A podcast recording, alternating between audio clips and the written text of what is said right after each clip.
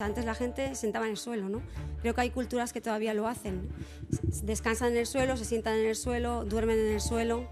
Nos hemos ido como facilitando la vida tanto que el cuerpo se ha vuelto como muy sedentario. Estamos inmersos en muchos sistemas. Un movimiento en un sistema siempre afecta a todo el mundo. O sea, se habla mucho de la autoestima, pero la autoestima te la genera el poder hacer, el poder llegar a hacer cosas por ti misma eh, eso te da un chute de energía y de, y de yo puedo hacerlo. En cambio, si yo lo hago por ti, el mensaje que yo te estoy transmitiendo es tú no puedes hacerlo, ya lo hago yo por ti. Nunca se puede dejar de aprender, de reflexionar, de innovar, de cuestionarte todo. O sea, aprendemos desde que nacemos hasta que morimos, aunque no queramos. ¿Qué es para ti la salud mental? Para mí la salud mental es la base del individuo. Buenas a todos, bienvenidos a un nuevo podcast. Yo soy Álvaro Yo soy Hugo. y hoy tenemos una persona muy especial que vendrá a hablarnos sobre la salud mental. Hola, gracias por invitarme. Nada, gracias a ti Eh, por venir. Bueno, eh, me presento, eh, me llamo Marta Marín García, tengo 49 años y eh, mi formación está en el ámbito de la psicología. Eh, luego, posteriormente, pues he realizado especializaciones en psicomotricidad infantil. Eh, también tengo un posgrado en intervención familiar socioeducativa. También, bueno, tengo especialidad también en, en el tema del sueño infantil. Y actualmente estoy realizando un máster en psicopedagogía. Sí que es cierto que el, el ámbito donde más he ejercido a nivel laboral ha sido en el ámbito de la educación, concretamente en la infancia y específicamente en el ámbito de la primera infancia, 03. También soy madre, aparte de esta faceta profes- profesional, mi, faceta personal, también me gusta decir que, que soy madre de un chico de 16 años que está por aquí cerca Hostia puta. y, y de una niña eh, de casi 6 años. Que es mi hermana. Exactamente. Em, explica un poco todo porque, claro, psicomotricidad infantil, eh, em, socio, ¿qué? Es que no me. Intervención familiar socioeducativa. Explica un poco todos los conceptos porque, hombre, no son, no son fáciles de entenderlos. Sobre No, todo lo de la psicomotricidad infantil. Vale.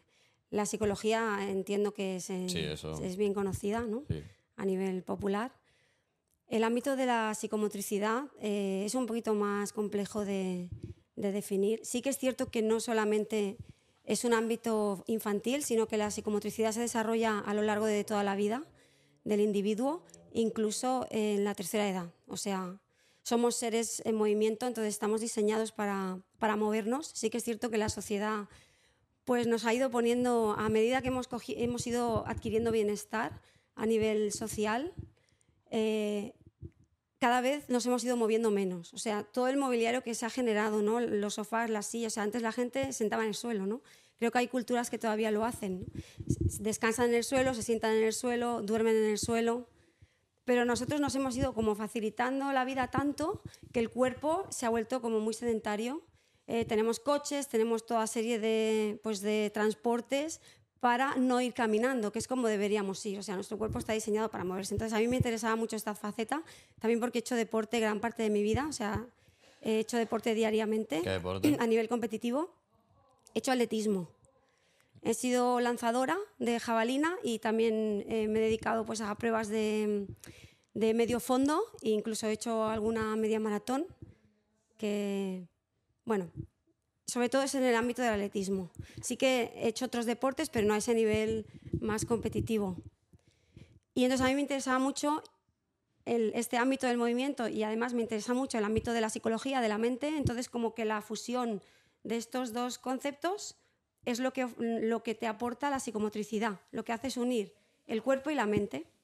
Hostia. Entonces lo que hace es, a nivel infantil más que nada, lo que hace la psicomotricidad es un recorrido madurativo por toda la psicología, o sea, toda la etapa evolutiva desde que nacemos, sobre todo con el movimiento libre, pues es tan importante. Ahora está como muy de moda todo lo que son las pedagogías, ¿no? Más, pues Sí. Pickler, Montessori, o sea, todo lo que es, que esto tiene un mogollón de años, ¿no? Ahora no sabría decir 1950, 40, no lo sé, a lo mejor me equivoco, pero ya eh, estas eh, médicas pues ya descubrieron la importancia, en el caso de Amy Pickler, ¿no? de lo importante que era que el niño se desarrolle en total libertad de movimiento, ¿no? porque eso lo que está haciendo a la vez es desarrollar la mente, o sea, la mente y el cuerpo van unidos. Por eso es tan importante cultivar eh, tanto mente como cuerpo. ¿no? Y en esta sociedad mm, lo que hemos ido cultivando mucho es a nivel cognitivo y yo creo que nos hemos olvidado un poquito más del cuerpo, ahora vuelve a estar muy en auge la gente está más concienciada que es necesario moverse, que es necesario hacer ejercicio para la salud integral, no solamente la salud física, sino la salud integral. Eh, y el otro, perdón, el, otro era el, tema del posgrado en intervención familiar socioeducativa. Es una mirada sistémica hacia la... No llega a ser terapia, porque yo a nivel terapéutico no me he formado, me he formado más a nivel educativo y preventivo, pero es más eh, una mirada hacia la familia. O sea, eh, la persona que estamos acompañando, niños, eh, personas, niños, niñas, personas al final, no podemos dejar de mirar a esta persona sin la familia que hay detrás, sin el entorno que hay detrás y sin toda la comunidad y la sociedad. O sea, todo esto se le llama sistema. No sé si habéis, habéis oído hablar de los sistemas. O sea, no estamos inmersos en muchos sistemas, el sistema familiar, que es el propio de cada uno, pero dentro de este también hay subsistemas, la familia nuclear, ¿no?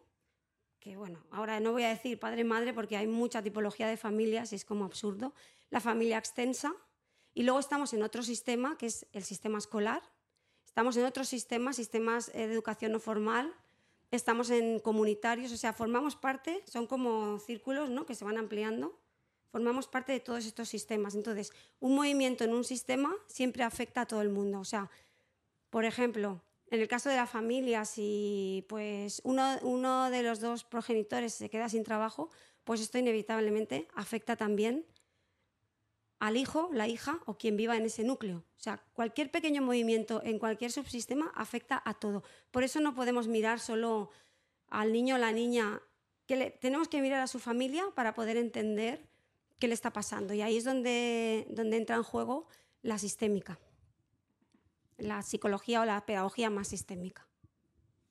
Eh, después de esta definición de conceptos, que creo que va a ser bastante importante a lo largo del podcast porque nos ayuda a aclarar las cosas, porque mucha gente, como yo por ejemplo, no, no entendería de forma directa lo que es psicopedagogía o todos estos conceptos que has dicho. ¿A qué te dedicas profesionalmente a día de hoy? Yo me dedico más al ámbito de la, de la educación infantil en el 03. Eh, bueno, ahora mismo no sé si es, mm, estoy metida en un nuevo proyecto desde hace eh, cuatro meses. Eh, estoy, mm, bueno, yo y mi socia estamos dirigiendo un, un centro infantil, Jardín Fans, Escuela Brasol, no sé, hay mucha terminología. A mí me gusta más Escoleta porque para mí define más el ámbito cómo debe ser este espacio para los, para los niños que acogemos. Acogemos niños entre 14 a 3 años y estamos dirigiendo y estamos, nos estamos metidas en un proyecto... 14 meses, ¿no? 14 meses, sí, hasta 3 años. Y estamos en un proyecto muy innovador. Estamos utilizando eh, metodologías activas, donde ponemos en el centro en todo momento al niño, la niña, la persona que estamos acompañando y donde además estamos trabajando por ambientes de aprendizaje de libre circulación, donde en todo momento pueden escoger, o sea, nosotros no trabajamos con actividades dirigidas, nosotros hacemos propuestas y es el niño y la niña el que, escuchando y, sintiendo lo que necesita hacer en cada momento, puede hacer. Tenemos un ambiente de psicomotricidad, tenemos un ambiente de expresión artística, un atelier que se le llama en, em, en la pedagogía Reggio Emilia, que es bueno, un pedagogo italiano, que es muy importante. Y luego tenemos otro ambiente de Jock Symbolic y de otro tipo de juego. Y luego tenemos el, el PATI, que hay diferentes, que es la natura, que hay diferentes propuestas de aprendizaje. Y todas las propuestas son voluntarias por parte del niño y la niña. También trabajamos mucho la autonomía, porque para nosotros es súper importante. Todo aquello que el niño y la niña pueda hacer solo, no le estamos ayudando si se lo hacemos por él o por ella. O sea, es muy importante acompañar esto. Acompañar no quiere decir dejarle, eh, sino estar a su lado, ir acompañando en sus logros y, en lo que va consiguiendo por sí mismo. ¿Por qué? Porque la autonomía va muy relacionada con la autoestima y con el autoconcepto. o sea, Se, habla mucho de la autoestima, pero la autoestima te la genera el poder hacer el poder llegar a hacer cosas por ti misma, eh, eso te da un chute de energía y de, y de yo puedo hacerlo. En cambio, si yo lo hago por ti, el mensaje que yo te estoy transmitiendo es tú no puedes hacerlo, ya lo hago yo por ti.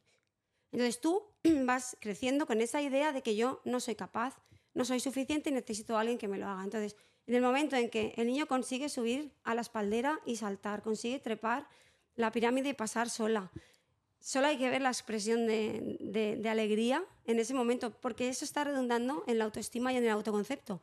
Soy capaz, puedo hacerlo y a partir de aquí me voy a animar a hacer más cosas. Buenas a todos, gente. Esperamos que estéis disfrutando del podcast. Eh, bueno, venimos a recordar que más del 70% de la gente que ve los vídeos no está suscrita. Entonces, queremos bajar esa cifra. Nuestro objetivo es bajarla al 60, 65 o incluso al 55. Y bueno, no, no molestamos más. Seguid disfrutando del podcast.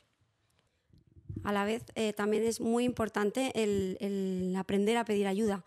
Es un aprendizaje que yo, en mi caso, lo he ido haciendo ¿no? a medida que he ido creciendo, porque no pasa nada por pedir ayuda. Está bien y, nos tenemos que dar permiso por pedir ayuda, porque a veces necesitamos ayuda y para eso tenemos a las personas de nuestro entorno para que nos acompañen en esto. Y no soy menos por pedir ayuda, sino que en ese momento necesito un apoyo y lo, pido. Para yo luego me, me- apoyo y cojo fuerza para seguir adelante. No pasa nada. Pero lo de, pedir, ayuda se desarrolla a lo largo de tu vida o se aprende así en un momento. Mm, Depende mucho de cómo te han acompañado eh, desde, desde el inicio, desde tu infancia, las personas que están en tu entorno. Depende mucho del patrón de crianza en el que tú estás inmerso. O sea, hay estilos familiares, por ejemplo, que no se permiten pedir ayuda. Es decir, que pueden estar muy mal, pueden estar pasando una situación muy complicada eh, para la, la cual en ese momento no, no tienen eh, recursos para poder solucionar, pero se niegan a pedir ayuda a alguien porque tienen la creencia limitante de que pedir ayuda es como em, reconocer que no he podido, Que eres débil. que soy débil y que no he podido solucionarlo. Cuando en realidad no pasa nada pedir ayuda porque en, en un momento dado cualquier persona puede necesitar ayuda y las otras personas están encantadas de ayudarte. Entonces depende mucho de dónde tú eh, has crecido, las ideas, los patrones que tú has ido adquiriendo en tu medio familiar sobre todo. Medio familiar digo porque es el primer medio de socialización. Evidentemente la escuela también es muy importante porque sí que estamos escolarizados prácticamente desde que tenemos un añito. Entonces también es importante, esas personas que te acompañan ahí también juegan un papel muy importante. Bueno, para acabar con lo que estábamos comentando, de en qué ámbito profesional me he desarrollado más, ya he explicado un poco el proyecto que, que tenemos ahí entre manos y, y sobre todo, bueno, llevo 20 años acompañando familias en la crianza, en el, en, eh, en el, en el hecho de, en el crecimiento. Eh, también he estado haciendo psicomotricidad en grupos desde un añito hasta tres años. Eh, también he estado acompañando en, el, en todo el, el proceso del sueño infantil a nivel evolutivo, otro punto también muy importante. Bueno, creo que, que igual sale más adelante el tema del sueño, pero es Sí, un, sí. un tema muy importante también para la salud eh, integral de- del ser humano. Y, y sobre todo, podría decir también psicología infantil, pero aplicada a este ámbito, no psicología de adultos, que en ese ámbito no he ejercido eh, profesionalmente, no he ejercido, evidentemente tengo una formación de base porque he estudiado psicología, pero no me he dedicado profesionalmente ni he realizado ninguna especialización en ese campo de, de la psicología de adultos. Vale, ahora ya entrando un poco más en el tema psicológico, bueno, en el ámbito de la psicología, ¿por qué, por qué decidiste estudiar psicología? Buena pregunta esta, porque además eh, cuando acabé COU, em, pues casi hasta el último momento que tuve que decidir, estaba además entre dos carreras que, bueno, no, creo que no tienen mucho que ver. Eh, una era psicología y la otra era historia del arte, porque en COU la escogí como optativa y, y me encantó, o sea, no sé, me generó ahí una transformación. COU era el curso de orientación universitaria. Antes de la ESO, eh, primaria llegaba hasta séptimo y octavo y luego hacíamos tres cursos de, de BUP y luego hacíamos uno de COU, que era el de orientación universitaria. Entonces, eh, estaba entre la psicología, la descubrí sobre todo a través de leer un libro em, que habla de, bueno, de la Alemania nazi y... ¿Cuál era el libro? Mm, buena pregunta. Eh, algo de Frank. Oh, no, era otro. Pero es un libro que me marcó mucho, que me lo hicieron leer en, en lengua catalana, en la asignatura de lengua catalana, en, en- creo que era en COU también o así. Y me marcó mucho, mm, me generó como un interés por la psicología. Y luego además al final me decanté por la psicología, sinceramente, porque creía que me podía ayudar a mí a entenderme más a mí misma. O sea, yo quería entender cosas de, mi personalidad o de mi manera de ser y de estar que no entendía. Y, creí, sobre todo lo hice con, con ese interés, ¿no? Es, es las, bueno, esa es la verdad. Quería conocerme más a mí misma, que es algo que no nos enseñan, que esto sería otro tema. Eh, pienso que no nos enseñan lo suficiente. Igual ahora el sistema educativo también se está transformando, evidentemente, pero el autoconocimiento es una parte muy importante que contribuye mucho al bienestar del individuo. Eh, a día de hoy, ¿sigues estudiando algo relacionado así con la psicología o algún curso, alguna cosa así que, que destaques? Sí, por supuesto. Aparte de lo que os he comentado antes, que estaba actualmente realizando el, máster en psicopedagogía, pero eh, es que el, aprender, apre- aprendemos a lo largo de la vida, en todos los aspectos, lógicamente. A nivel académico, a nivel personal, eh, a nivel profesional, o sea, a todos los niveles. Para mí es muy importante seguir formándose. O sea, eh, tu estudio no acaba cuando tú acabas una carrera, sino que tú continuamente necesitas estar formándote, porque la realidad es cambiante. Entonces, lo que yo he estudiado hace, pues ya no me acuerdo, años en una facultad, pues seguramente todos los estudios y todo lo que se ha generado posteriormente, eh, hay cosas que se ha visto que no son así, sobre todo la neurociencia, ¿no? que está avanzando tanto y bueno, yo más conozco el, el- el ámbito que está aplicado a la educación, pero nunca se puede dejar de aprender, de reflexionar, de innovar, de cuestionarte todo. O sea, aprendemos desde que nacemos hasta que morimos, aunque no queramos. O sea, es algo, aunque yo no diga, voy a estudiar esto porque voy a aprender ahora cómo funciona el cerebro infantil. Estamos aprendiendo aunque tú no tengas ese objetivo, pero para mí es muy importante que cualquier persona, y mm, yo diría en todas las profesiones, pero en las profesiones que nos dedicamos a tratar con personas, en continua formación, siempre. Pero porque es algo que, que, o por lo menos en mi caso, es algo que necesito. Necesito, porque, bueno, a mí me gusta mucho una frase que mm, me la repito mucho, eh, contra tú más profundizas, tú más estudias, tú más aprendes, más lees, de lo único que te das cuenta es de que tú no sabes nada. O sea, yo no sé nada, creo que la dijo Sócrates, pero no estoy muy segura. Pero para mí... Yo sé que no sé nada, ¿no? Solo sé que no sé nada. Eso sí. Cuando tú profundizas, cuando tú estás en un nivel de conocimiento más superficial, te piensas que lo sabes todo. O sea, mm, yo he estudiado esto, yo lo sé todo. Tú, a la medida que vas profundizando, te das cuenta que al final es que no sabes. O sea, sabes una parte tan pequeñita de algo. Por eso eh, a mí me cuesta mucho decir verdades absolutas, porque al final también depende del, del punto de vista desde donde lo mires. O sea, nosotros estaremos mirando lo mismo, yo lo miro desde un enfoque, tú otro y tú otro. Entonces, ¿quién tiene la verdad en eso? Depende desde donde lo mires, pero para mí es súper necesario continuar, for- continuar formándote siempre. Eh, también yo sigo, yo pienso también que no es lo mismo, bueno, aprender en sí, o sea, aprender a nivel educativo, que bueno, es de- de saber poner una tilde, no sé, lo que te enseñan hoy en día en, la ESO, en educación secundaria obligatoria. Mm, Poner una tilde, saber hacer una ecuación, que bueno, que son cosas que, que van bien porque bueno, te amplías el conocimiento, pero bueno, que, que pero para, para mí aprender no es eso, para mí aprender es ante una misma circunstancia que te haya pasado en el pasado, o sea, que ya te haya pasado previamente, actuar de una forma distinta a cómo actuaste. Eso para mí es, es aprender. Claro, porque es un aprendizaje que tú generas a través de tu vivencia. Entonces, eh, por eso es tan importante el aprendizaje. Sería como un tipo de aprendizaje por descubrimiento o vivencial, llámalo como quieras. Tú aprendes a través de tu experiencia, no de la de otros. Generalmente el sistema educativo eh, te plantea aprender desde un libro o desde la experiencia de otra persona más experimentada, que puede ser pues, tu profesor o profesora. Pero ese no es un aprendizaje que tú hagas a partir de tu experiencia. O sea, situarte en la realidad y aprender, se le, eh, creo que sí que es aprendizaje por descubrimiento o aprendizaje...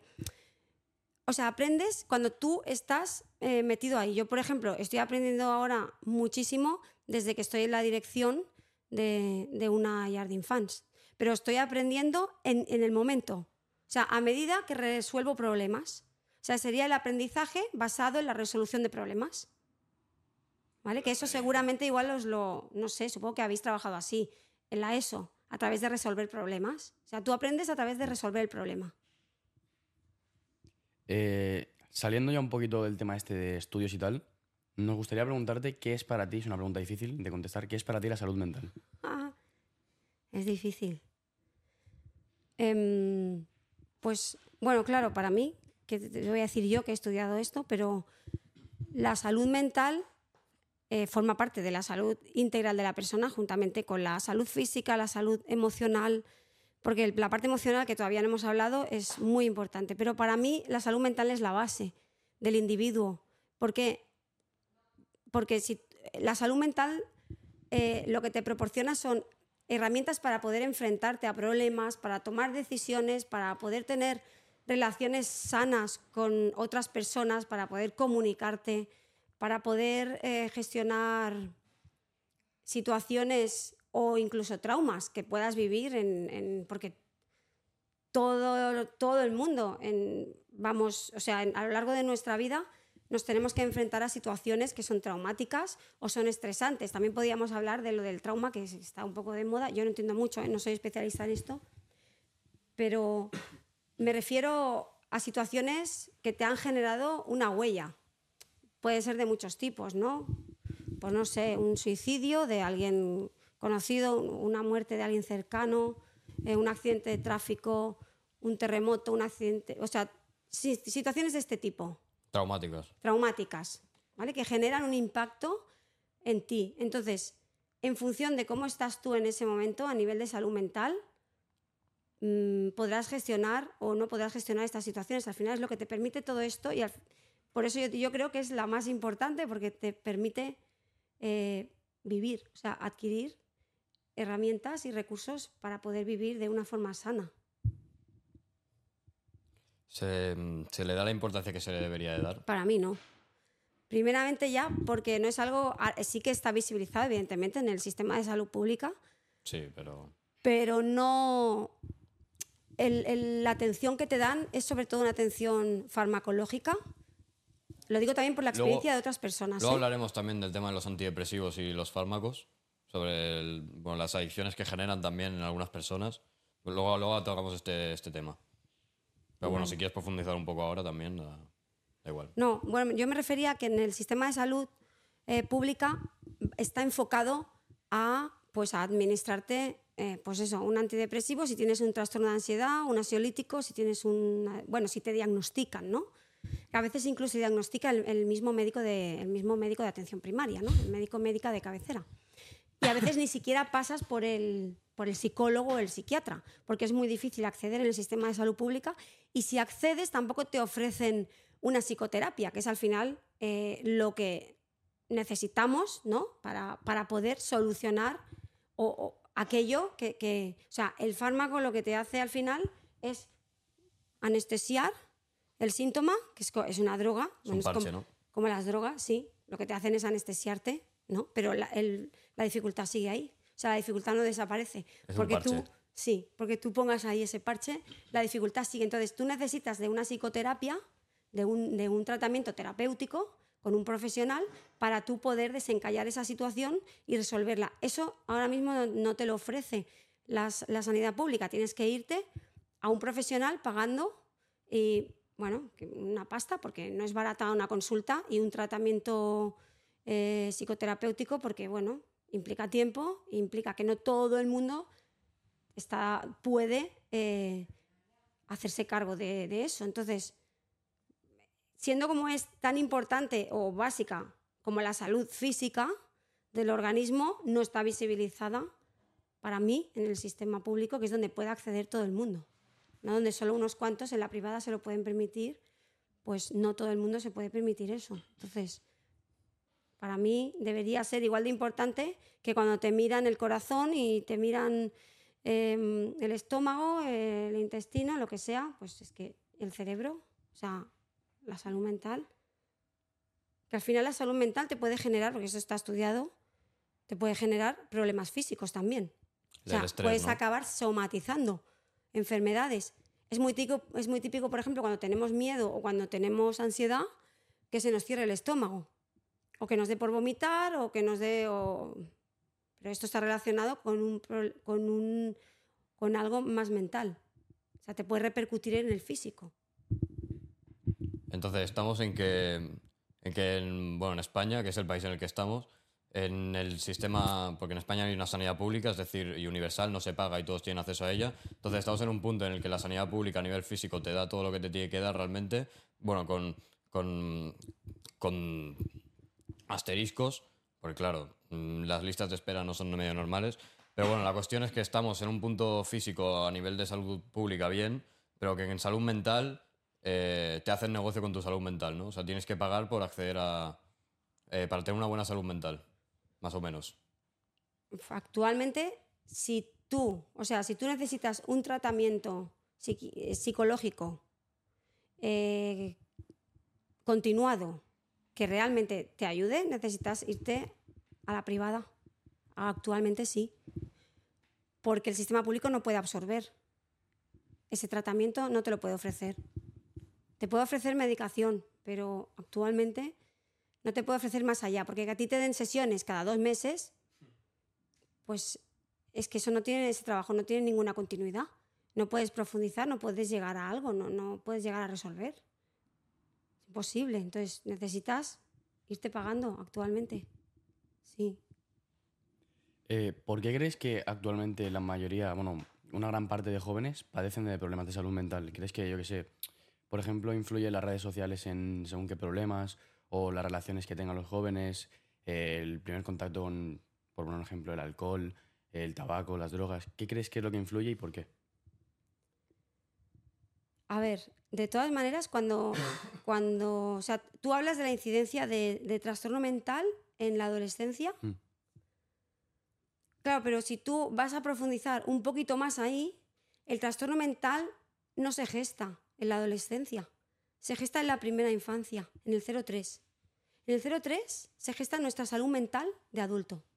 Lo que hace muchas veces es mm, eclosionar en la adolescencia. ¿Por qué? Porque es un momento vital muy complicado a nivel de todo, a nivel de hormonas, a nivel de relaciones, a nivel de todo, ¿no? la persona está buscando un sitio en el mundo, deja la infancia, pero todavía no está en la etapa adulta. Entonces, claro, todos esos factores a nivel psicológico, físico, emocional, eh, lo que hacen es alterar, alterar el equilibrio del organismo. Entonces, si ya traemos algo de base, lo que hace la adolescencia es explotar. Y claro, si lo unes a, pues no sé, un consumo de cualquier tipo de droga, cualquier tipo, porque el alcohol es droga y el tabaco es droga y todo, pues lo que hace es eh, aumentar esas posibilidades de que se manifieste algo que yo ya traía en la base. Vale, esto, esto es un breve inciso. ¿Qué opinas de, la gente que recurre a vicios para, por ejemplo, el tabaco, como es mi padre, que, bueno, que mi padre fuma, pero que recurre a vicios para, para desestresarse o para, bueno, desestresarse, o para que le hace sentir bien a sí mismo? ¿Qué, o sea, ¿qué, qué impacto tiene eso sobre también tu salud mental? Eh, a ver, es mi, opinión, ¿eh? Sí, sí. Todo el rato, ¿eh? Claro.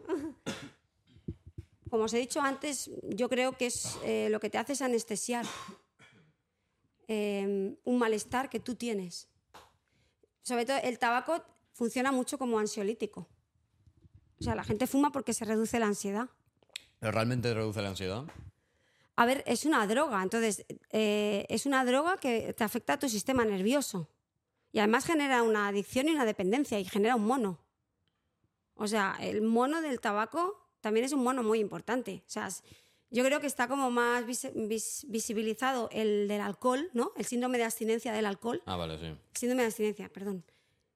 Pero es que el del tabaco también es un síndrome de abstinencia. O sea, toda sustancia que a ti te altere eh, tu funcionamiento a nivel del sistema nervioso general es una droga. También lo es la cafeína.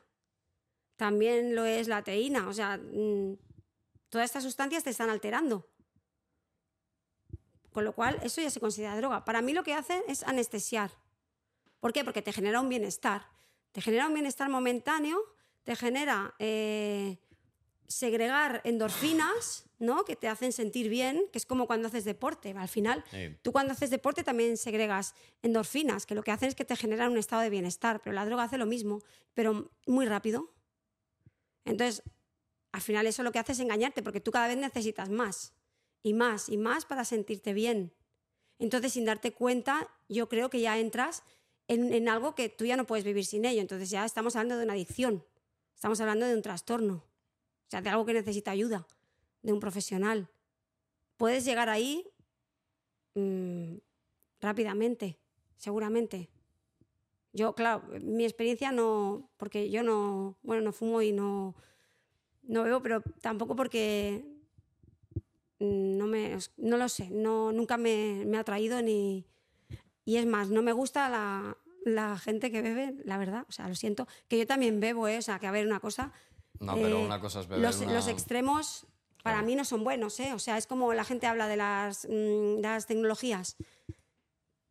Pues claro que se pueden utilizar. O sea, si el problema no es el uso, o sea, el problema es el uso, el abuso, ¿no? Por decirlo de alguna manera, no es el uso. O sea, tú las puedes utilizar. Yo, yo, por ejemplo, a mis hijos no les voy a prohibir nunca, porque es que no creo que eso genere aprendizaje. O sea, tú tienes que aprender a utilizarlas responsablemente, no abusando. Pero yo creo que si yo no te doy ese espacio, tú no vas a poder aprender eso. Evidentemente has de estar, has de estar ahí, ¿eh? No, no es que ahora ya te apañarás y haz lo que quieras. Pero esto es lo mismo, o sea, ¿quién no lo va a probar en algún momento?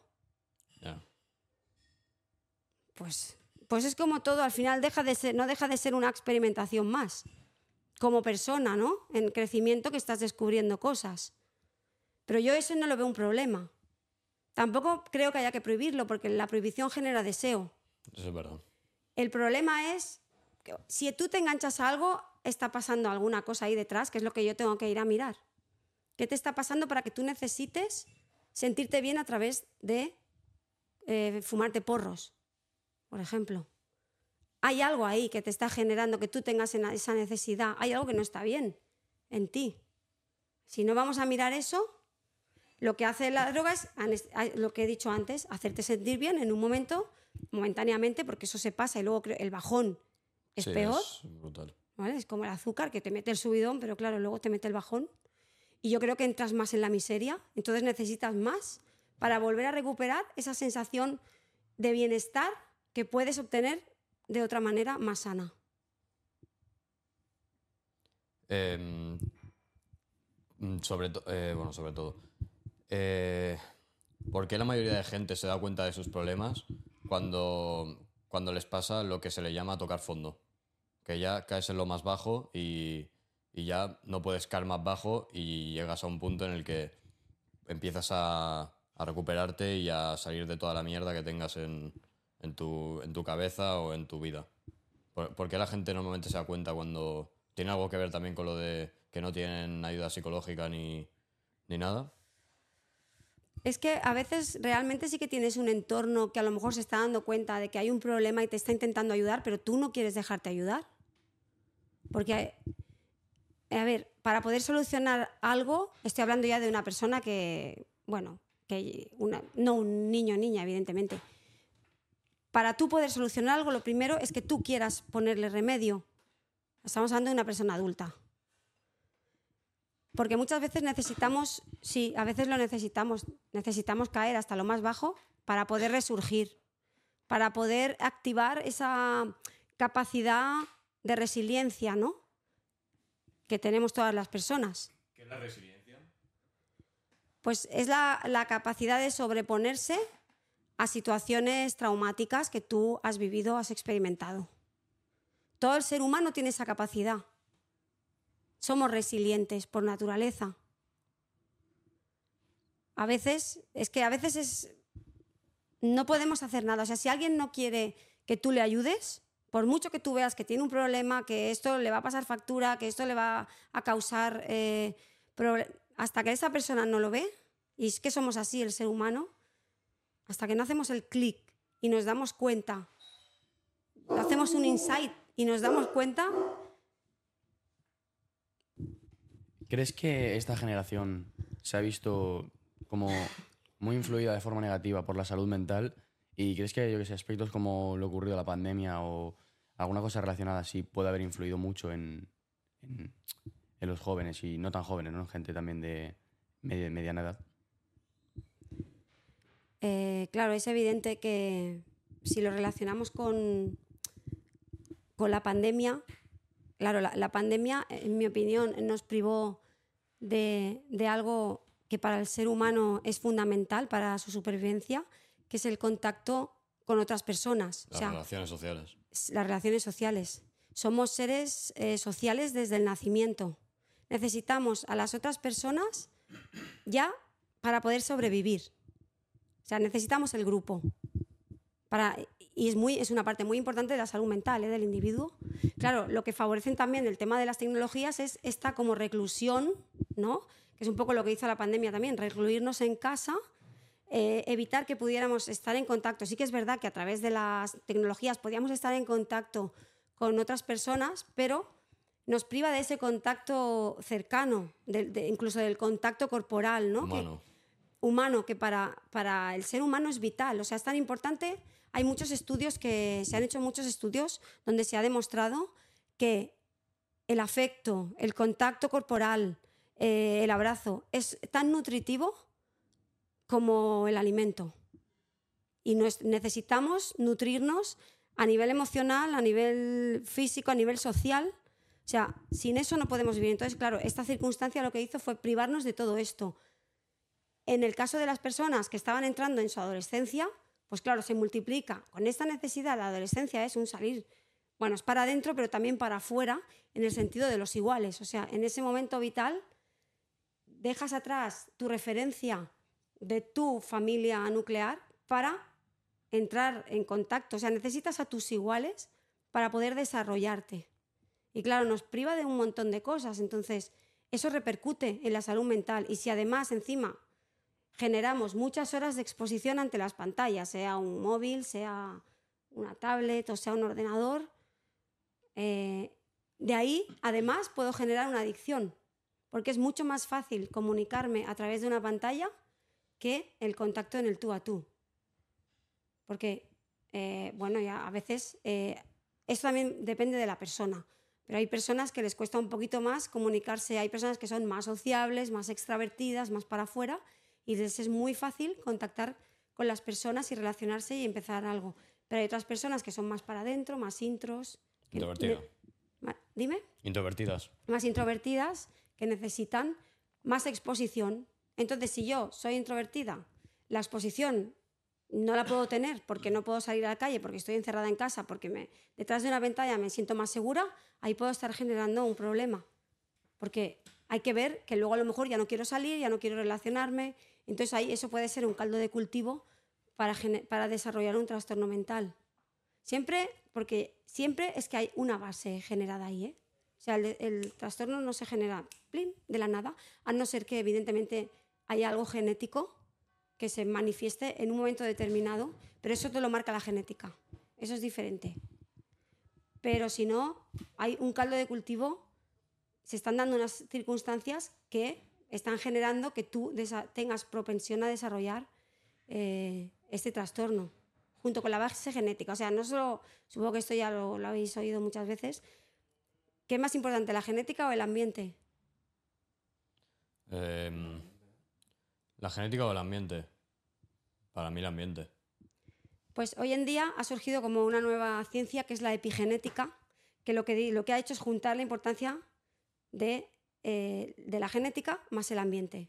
O sea, está como al 50% de importante. Evidentemente la genética con la que llevamos, con la que nacemos, pero también el ambiente nos modela. Pero la epigenética lo que hace es fusionar eh, el ambiente y la genética eh, como lo que modela al individuo. Em, vale. em, cuando una persona está triste y la queremos ayudar, bueno, que hay muchas formas, eh, pero ¿qué es mejor? ¿Darle un beso o darle un abrazo a una persona que está triste? Yo, en primer lugar, eh, le preguntaría Ya. si necesita, qué necesita, si necesita que la abrace o si necesita, porque eh, estamos, bueno, vosotros no, pero en mi generación estamos educados como que eh, nos pueden abrazar, nos pueden besar sin pedirnos permiso, ¿no? O sea, eso es, esto para nosotros que trabajamos en pequeña infancia es súper importante porque es la prevención de lo que puede ser un futuro abuso eh, sexual por parte de un niño o una niña. O sea, eh, las personas antes de tocarlas hay que pedirles permiso. No podemos tocar a una persona ni invadirla sin pedirle un per- Y una persona que está triste, que nosotros pensamos que le puede ir bien un abrazo, igualmente le, le habremos de pedir permiso. O sea, necesitas que te abrace, necesitas que esté a tu lado, ¿qué necesitas? ¿Cómo te puedo ayudar? O sea, tenemos tendencia como, ay, ¿no? Qué mal está, me voy a acercar, pero al final ayudamos preguntándole qué necesitas o cómo crees que te sentirías mejor, qué puedo hacer yo para ayudarte. Y estar al lado, al final es acompañar. Ni hay que disimular la tristeza, ni hay que decir, venga, que no pasa nada, que esto se va a solucionar. No, si estoy triste, validas. Veo que estás mal, te ha pasado esto, ¿no? Claro, es que, jolín, mira esto que te ha pasado. Está, está bien que estés triste. Nuestra sociedad lo que hace es ¡fium! tapar la tristeza. Venga, que no pasa nada. Vamos a, dar una- vamos a salir, vamos a hacer esto, lo otro. No, una persona que está triste lo que necesita es que la acompañes, que estés a su lado y que entiendas y que no, ni le quieras dar consejos, ni le, quieras, ni le digas que esto se va a pasar, porque en ese momento está ahí hundida. Que viva, que transite. Lo que necesita, lo que necesita es transitar de la tristeza a otro estado, porque es pasajero, a no ser que haya un trastorno mental como una depresión, otro tipo que ahí, ahí sí que se necesita otro tipo de acompañamiento, pero alguien que está triste, un niño que está triste porque mm, su mamá lo ha dejado en el cole y, y se ha quedado llorando. Estás triste, está bien, llora si lo necesitas. Todo esto creo que falta mucho camino todavía por, por recorrer en el acompañamiento emocional a las personas. Sea un niño, sea un adulto, sea un... Es igual, o sea, una persona que está triste lo que necesita es que le valides la emoción. No que se la intentes tapar ni que intentes decirle yo haría esto o le des consejos. Los consejos tampoco, es mi opinión, ¿eh? los consejos los, los damos si la otra persona nos lo pide. Pero si no, porque eso nos ha pasado a todos, ¿no? Tienes un problema, llegas a tu casa, lo explicas y te dicen, tú lo que tienes que hacer es "Ah, plantarle cara a este, decirle tal. No necesita eso esa persona. Necesita que le escuches, necesita que estés a su lado. Si necesita algo más ya te lo pedirá. Porque muchas veces necesitamos desfogarnos. Bueno, siempre necesitamos desfogarnos y poder compartir, pero alguien que no nos juzgue y que no nos diga lo que está bien o lo que está mal o lo que tengo que hacer, sino que me escuche y que esté a mi lado. Eh, ¿Piensas que hay alguna forma de identificar la tristeza en alguien? En plan, porque hay mucha gente que cuando está triste lo, lo demuestra o yo qué sé, no pone, no finge. Pero luego también hay ot- otra gran parte de personas que, aun estando tristes, van con una sonrisa o intentan como tapar la tristeza. ¿Piensas que hay alguna forma de identificarla o va todo a través de la comunicación que tengas con otra persona? Eh, a ver, a veces lo que pasa es que si en tu, en tu sistema familiar, vuelvo otra vez porque es que es la base de todo, si en tu sistema familiar, por ejemplo, la tristeza no está bien vista, esto puede pasar, ¿eh? O sea, hay sistemas que no se puede estar triste, que no has visto llorar nunca a tus padres y que tus padres nunca, tú nunca los has visto tristes porque se han escondido. No porque no la han estado en algún momento, sino que se han escondido y no te lo, tú no has podido ver eso, tú no has tenido ese modelo. En otros sistemas no se permite el enfado, por ejemplo. Está súper mal visto que alguien se enfade. Es decir, rabia, tristeza, alegría. Si tú vienes de un sistema en el que la tristeza, por ejemplo, no está bien vista y hay que disimularla, como tú preguntabas, es muy probable que esa tristeza te salga en forma de otra emoción. Por ejemplo, rabia. La rabia es mm, bastante frecuente que enmascare la tristeza. Muchas veces. Cuando tú a esa persona la dejas que se exprese, y que despotrique, que, que tire, que lance, al final seguro que sale el llanto. Porque en el fondo lo que había era tristeza. Pero como no he aprendido, porque no he podido expresarla, porque era algo que estaba mal visto, en mi casa no se lloraba. Y ya no te digo si eres un, una persona de género masculino. Bueno, a los géneros esto también es un tema. Pero antes se decía, los niños no lloran. A las niñas se les permitía un poco llorar, pero los niños no lloran. Y a las niñas no se podían enfadar, porque estaba muy mal visto que una niña mostrara rabia y mostrara agresividad. Eso también está cambiando, por suerte. Pero si en tu sistema no se te ha permitido expresar así, tú no sabes expresar esa tristeza. ¿Cómo la sacas? A través de la rabia que sí que estaba permitida. Entonces, claro, hay que estar, por eso te digo que si tú dejas que salga, salga, salga, al final sale el llanto. Y al final se acaba saliendo de esa tristeza. Pero claro, hay que, hay que hurgar un poquillo. Pero al final, mira, eh, para tú darte cuenta o que se te pueda encender la alerta de que alguien está sufriendo, al final tu actitud es de escucha activa, como decía antes, escuchar, estar ahí, acompañar, no dar consejos, no juzgar. Y sobre todo, ahí a ti te va, o sea, si tú estás ahí presente, 100%, y escuchando activamente, te vas a dar cuenta de que pasa algo. Y puede ser que te des cuenta antes que incluso que la persona que lo está pasando, ¿eh? Es probable que tú la quieras ayudar, pero si esa persona no quiere dejarse ayudar, tú no vas a poder hacer nada, solo que estar ahí, estar al lado, pero que eso ya es mucho. Y al final esa persona, porque a ver, para una persona se abra, lógicamente tienes que estar muy relajado y muy confiado en el otro. De que no te va a juzgar, de que no va a ir contando tus miserias por ahí. O sea, abrirse a alguien no es fácil, porque muestras tu debilidad, tu vulnerabilidad. Entonces tiene que ser alguien que tú estés tranquilo de que puedas expresar todo. La confianza, ¿no? Es como la base. Es la base. Es como la base de la... A veces no hay comunicación entre padres, madres, hijos, hijas. Ya, pero es que si no hay una relación de confianza donde tú sabes que tú puedes expresar lo que te pasa sin que la otra persona te vaya a juzgar, tú no le vas a explicar nada. Yo llego un momento a que cosas en mi casa ya no las explicaba porque porque no sé, para mí no se me entendía.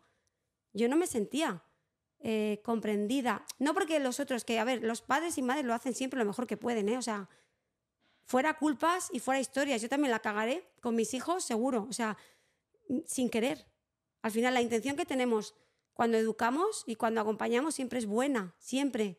Pero estamos generando una mochila sin querer a nuestros hijos y nuestras hijas. No es que es inevitable porque no somos perfectos, o sea, que también sería un rollazo, sea.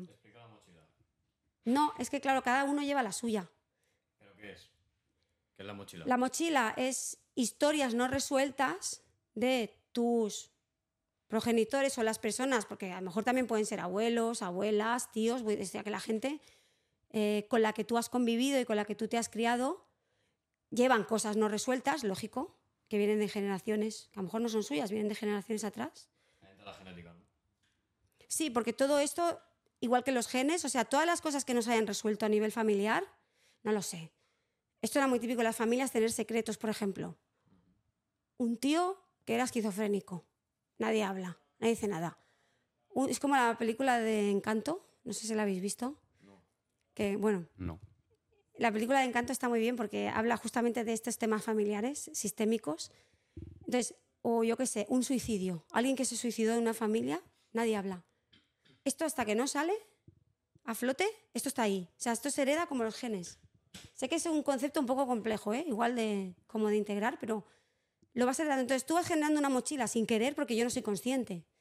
Por ejemplo, si yo tengo miedo a los perros, pues es muy probable que cuando mis hijos, mis hijas sean pequeños, pequeñas, yo sin darme cuenta no les estoy favoreciendo que se acerquen a esos animales porque a mí me dan miedo. Entonces yo a él le estoy generando una mochila con ese miedo que él no tenía. Porque él de nacimiento no tiene miedo al perro. Pero yo a través de mi comportamiento y de cómo he actuado yo con él, él va a generar ese miedo. Como eso todo. Lo hacemos inconscientemente, ¿eh? o sea, que nadie se culpe ni porque, sobre todo, la intención siempre es buena, o sea, madre, padre, quien sea que esté criando, que esté educando, la intención siempre es hacer lo mejor por esa persona. Y lo estamos haciendo, estamos transmitiendo de manera inconsciente. No somos conscientes que estamos traspasando mis mis cosas no resueltas a esta otra personita. No somos conscientes. Por eso es tan importante que cada persona se haga un trabajo terapéutico para resolver esto. Porque cuando yo resuelva esto, ya está, ahí se acaba. Porque ya no lo voy a traspasar a mis hijos o a mis hijas, es así. Por eso es tan importante una revisión. Yo es una cosa que siempre hablamos en, el, el ámbito profesional. Cuando vas a ser padre y madre, porque es el momento que más vas a influir lógicamente en otra persona, obligatoriamente, los cursos de preparación al parto y todo eso está muy bien, pero obligatoriamente deberíamos hacernos una revisión terapéutica, personal, para resolver nuestras cosas que tenemos no resueltas, para que no las pasemos a la generación siguiente. Mientras tú no te revises a nivel terapéutico, como tú no eres consciente de esto que tú llevas, no lo vas a poder frenar. Lo vas a seguir perpetuando hasta que alguien diga... Eh". Vale, eh, quiero aclarar.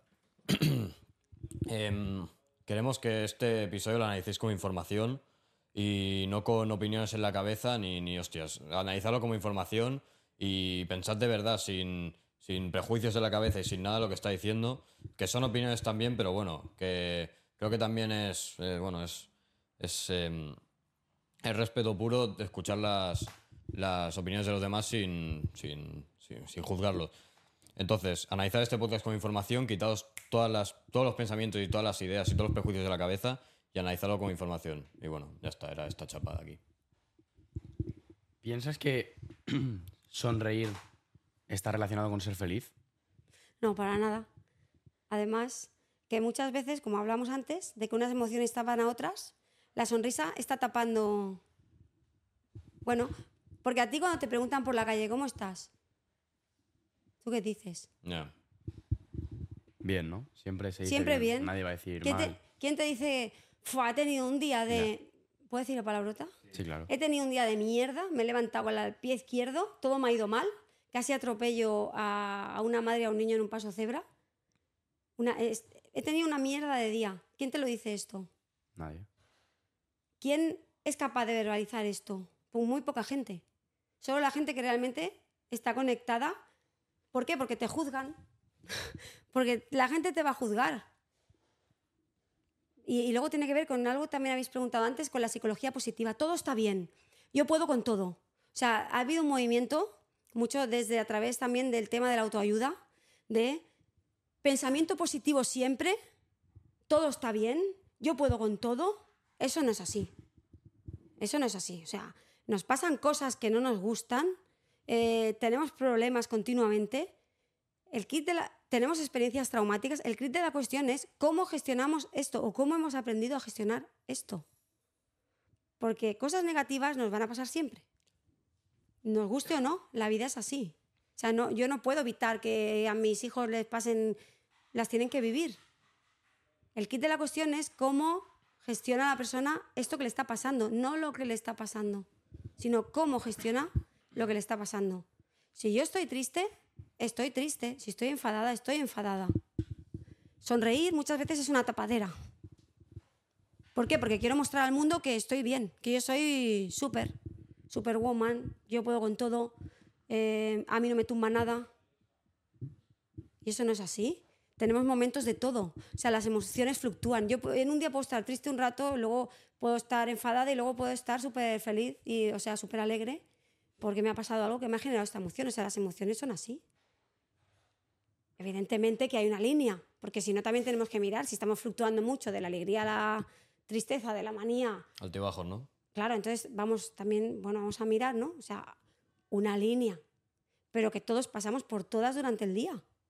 Lo que pasa que creo que no tenemos la suficiente honestidad o confianza en el otro, la otra persona, como para poder expresarnos.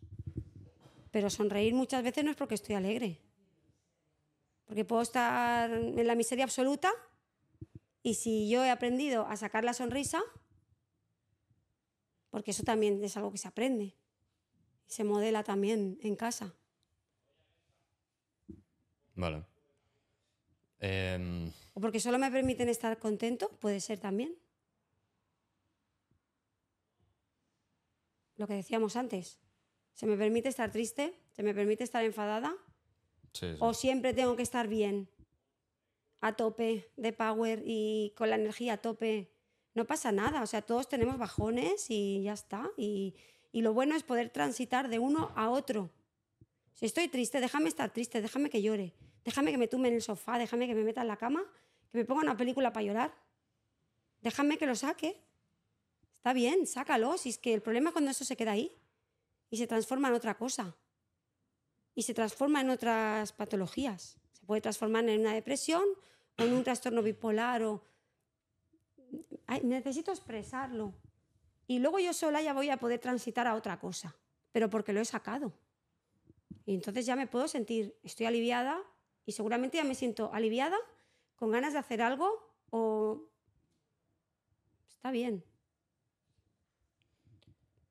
¿La calidad del sueño influye en, en el estado, bueno, en la salud mental? O el- sí, el sueño, la calidad del sueño influye. Totalmente, y además cada vez hay más estudios en relación a esto. Porque, porque el sueño, eh, a ver, el sueño te recupera físicamente. Hay una parte del sueño, sobre todo que es el sueño profundo, que se da la primera parte de la noche, eh, que lo que hace es recuperar al organismo físicamente. Reconectar, sinapsis, eh, eliminar. eh, físic- en el nivel físico. Luego hay otra parte de la noche, que es el sueño REM, que lo que te hace es eh, afianzar aprendizajes, regenerar la memoria, eh, poder asimilar emociones y vivencias durante el día. Es muy importante el sueño. Ya no diría tanto el, el número de horas como la calidad. O sea, no la cantidad, sino la calidad, que pueda ser un sueño reparador. Sí, hay, bueno, hay factores que lógicamente alteran el sueño. No sé si hablamos de esto o... que habría como, ¿cómo decirlo? Como unos factores de higiene del sueño que nos favorecerían ese descanso. Claro, si tomamos cafeína, si estamos con mucha luz artificial a horas que nuestro cuerpo ya necesita generar melatonina para propiciar el sueño, y ahí estamos interfiriendo artificialmente Ahí pues, las pantallas, ¿no? con pantallas, pero por la luz Por la luz azul, ¿no? por la luz que emite la pantalla, está como confundiendo Sí. al cerebro porque en realidad fuera está oscuro. Mm. Entonces, cuando oscurece, lo que hace el cuerpo es generar melatonina. O sea, estamos totalmente conectados con la naturaleza. Que la melatonina lo que hace es bueno, Favorecer el sueño. darte esa capacidad de poder dormir rápido y todo. Claro, entonces, estamos con la pantalla que está generando una luz artificial, estamos confundiendo a nivel cerebral y lo que hacemos es, pues, pues a lo mejor inhibo esa producción de melatonina, que es cuando mi cuerpo me está diciendo que empiezo a bostezar, ya no puedo más y si estoy en un sofá me duermo. Pero si estoy interactuando pues con la pantalla, por ejemplo, resulta que estoy tomando una sustancia también que me altera. Todo eso está alterando nuestro sueño y al final altera tu biorritmo, tu cronotipo y si tú tenías si tú tienes un cronotipo que te duermes porque hay como dos tipos, ¿no? Hay personas que eh, duermen antes y se despiertan antes y hay personas que se duermen más tarde y se despiertan más tarde. Eso tiene que ver con dos tipos de cronotipo. Pero claro, si yo estoy alterando eso, me estoy cargando eh, a nivel biológico, Sí, o sea, me todo. estoy interfiriendo totalmente. Y claro que afecta. Y con la salud mental está muy relacionada. De hecho, creo que se han hecho como experimentos de personas que han dejado de dormir y se ha ido haciendo el seguimiento a ver qué funciones eh, estaban perjudicándose por el hecho de pasar horas y horas y horas sin descansar físicamente el cuerpo. Es muy, es muy importante. Bueno, es uno de los pilares también de, de la salud mental, ¿no? junto con la alimentación y, y el ejercicio físico y la salud emocional. Entonces, las pantallas por la noche, por ejemplo, alteran los, los ritmos circadianos, ¿no? Sí, claro. Porque en realidad, para hacerlo bien, que es verdad que no lo hacemos, deberíamos irnos a dormir cuando se va el sol, o sea, cuando oscurece, y deberíamos levantarnos cuando amanece. O sea, si no tuviéramos las persianas, no tuviéramos cortinas, ¿no? Yo por eso me dejo la presión a... Sí, es verdad. Pues en cuanto empieza, es como cuando vas de camping, ¿no? Que cuando empieza a amanecer, como ahí estás en plena naturaleza y la tienda pues no interfiere, ya te empiezas a despertar de manera natural. Y cuando baja la luz, ya empiezas a sentir cansancio, empiezas a bostezar porque ya estás generando esta melatonina. ¿Tienes algún consejo o algunos para una persona que, por ejemplo, no lo esté pasando muy bien en temas respecto a salud mental que te gustaría transmitir? En plan, yo qué sé, buscar ayuda y cualquier cosa que digas, esto es lo que debes hacer o lo sano. Claro, lo primero sería pues reconocer, darme cuenta de que necesito ayuda, que está bien, pero nos cuesta mucho, porque además la salud mental está muy estigmatizada. Todavía. O sea, hay gente que le cuesta mucho decir, pues yo voy a terapia semanalmente, porque tiene miedo de la opinión de la otra gente. Porque todavía es un tema que es como, ala, pero si tú no estás loca, ¿no? bueno, eso es, muy grave para mí entender, pero la salud mental, o sea, ir a un profesional de la salud mental es como ir a un profesional de la salud física. Es lo mismo. Es igual de importante, igual de necesario. Entonces, hay personas que ya no quieren, o sea, ya no, no se reconocen que necesitan ayuda porque tienen miedo de la reacción a nivel social, desde ya la propia familia, ¿eh? o sea, de la gente que está más cercana. Entonces, lo primero es reconocer que tengo ayuda, o sea, que necesito ayuda, no pasa nada. Ahora mismo no estoy bien, necesito que me ayude una persona, ponerse en manos de un profesional.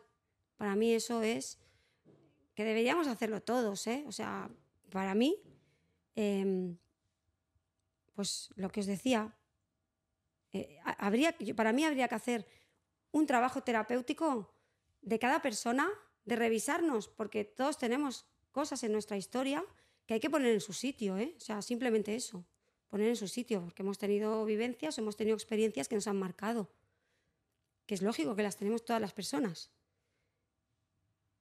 Y bueno, básicamente eso, ¿no? Te diría, pues lo otro también, cuidar todo, cuidar la salud holística, cuidar la alimentación. La alimentación es nutrirse, no es ver lo que como, sin llegar a radicalismos, ¿eh? O sea, no pasa nada si un día me como un donut o me como un croissant. O sea, los extremos no son buenos en ningún caso, nunca, porque te están generando deseo y te, estás, te estás em, reprimiendo y te estás negando algo. O sea, negarte algo no está bien. Si yo tengo ganas de comerme, yo qué sé, un Frankfurt, eh, un croissant, y hoy no tengo ganas de comerme el bocata de aguacate con tomate y, y pepino, pues no pasa nada. Lo importante es que la mayor parte del tiempo comas sano, pero sano porque es algo que te nutre, o sea, que, que es bueno para tu cuerpo. Eso es autocuidado, o sea, eso es cuidarme. Hoy me quiero comer una pizza, me la como, pasa nada.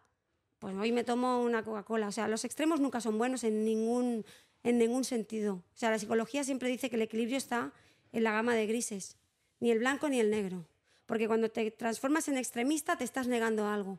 Y cuando te niegas, te niegas, estás generando más deseo. ¿Qué pasa con las dietas?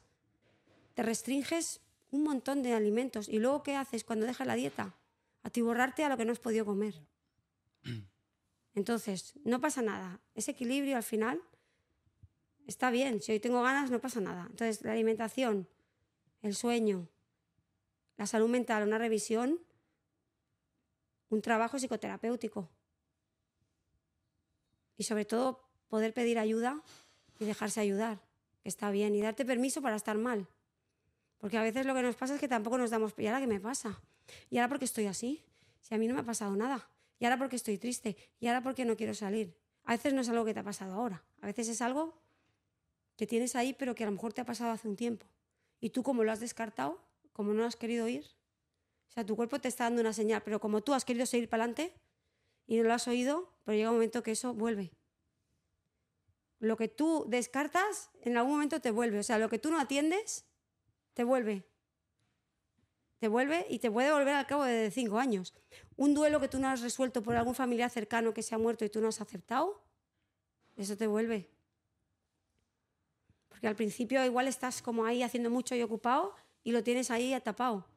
Pero eso en algún momento vuelve. O sea, todo lo que tú no resuelvas te acaba, te acaba diciendo otra vez, picando a la puerta eh, que yo no estoy bien, que tengo un malestar.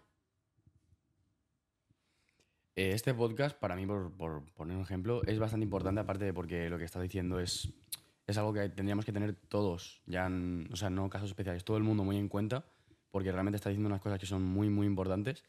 eh, porque me gustaría indagar en el tema de la, filo- de la filosofía, iba a decir, de la psicología y tal de mayor, para poder estudiarlo. Así que, ¿algún consejo que tengas para alguien que quiere estudiar psicología o algo relacionado?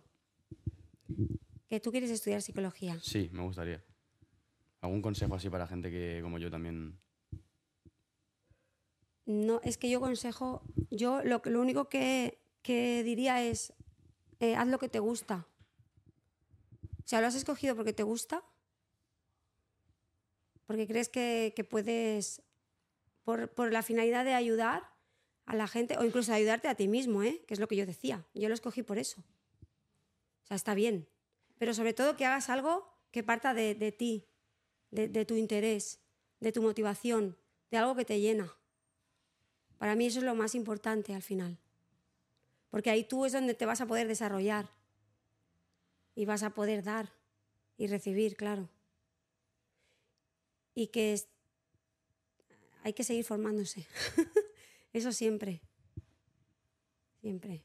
Pero que hagas algo que te gusta. Y ya está. Vale. mm, yo creo que por aquí, ¿no? ¿Algo más? ¿Quieres añadir algo más? Cuando hablamos de las tecnologías, creo que no lo comenté, al final eh, a la gente le gusta mucho hablar de... Hay que educar en el, en el uso, bueno, la gente habla en general, la comunidad. Hay que educar a las jóvenes en el uso de las horas, de cuánto tiempo pasan. Ese siempre que vas a una entrevista, por ejemplo, en el cole con algún profesor, profesora, maestro, maestra, pues te preguntan, ¿cuántas horas pasa tu hijo o tu hija delante de la pantalla?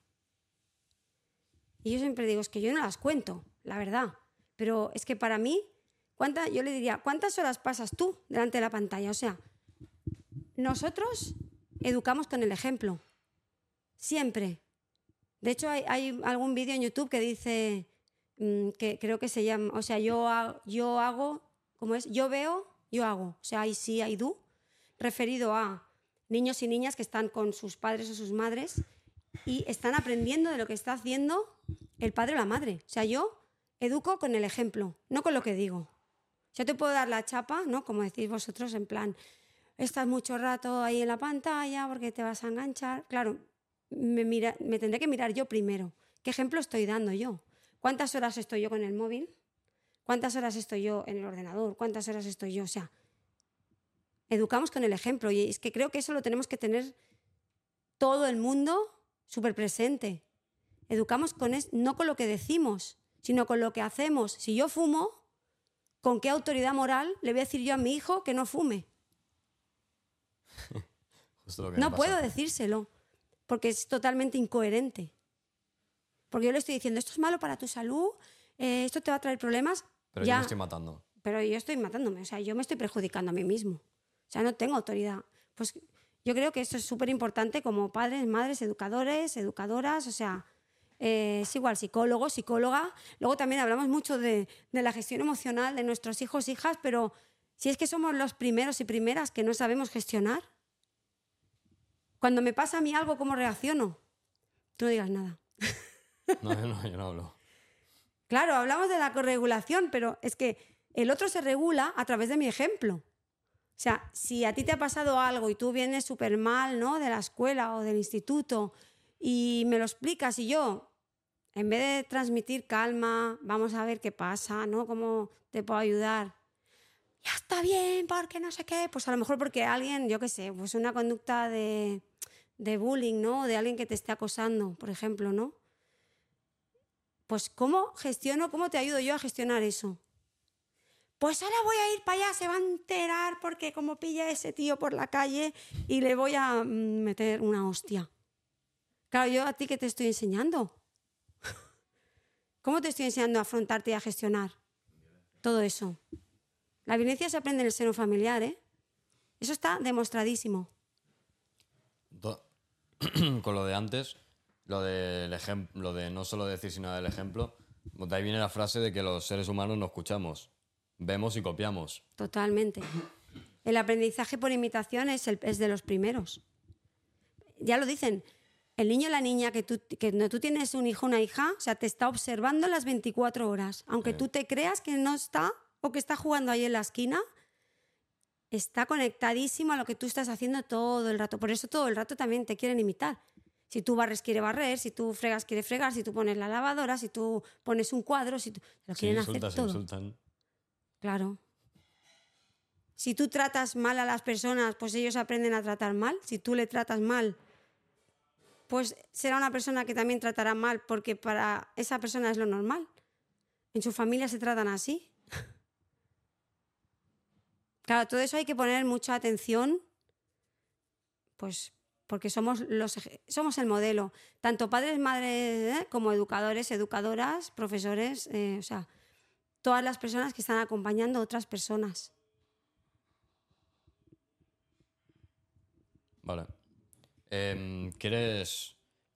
Bueno, ya lo has hecho antes, pero bueno, para recalcarlo, ¿quieres volver a, a- para hacer promoción a vender la, la, la guardería? ¿Sí? Decir el nombre. ¿Puedo y decir el nombre y todo? Claro. Vale.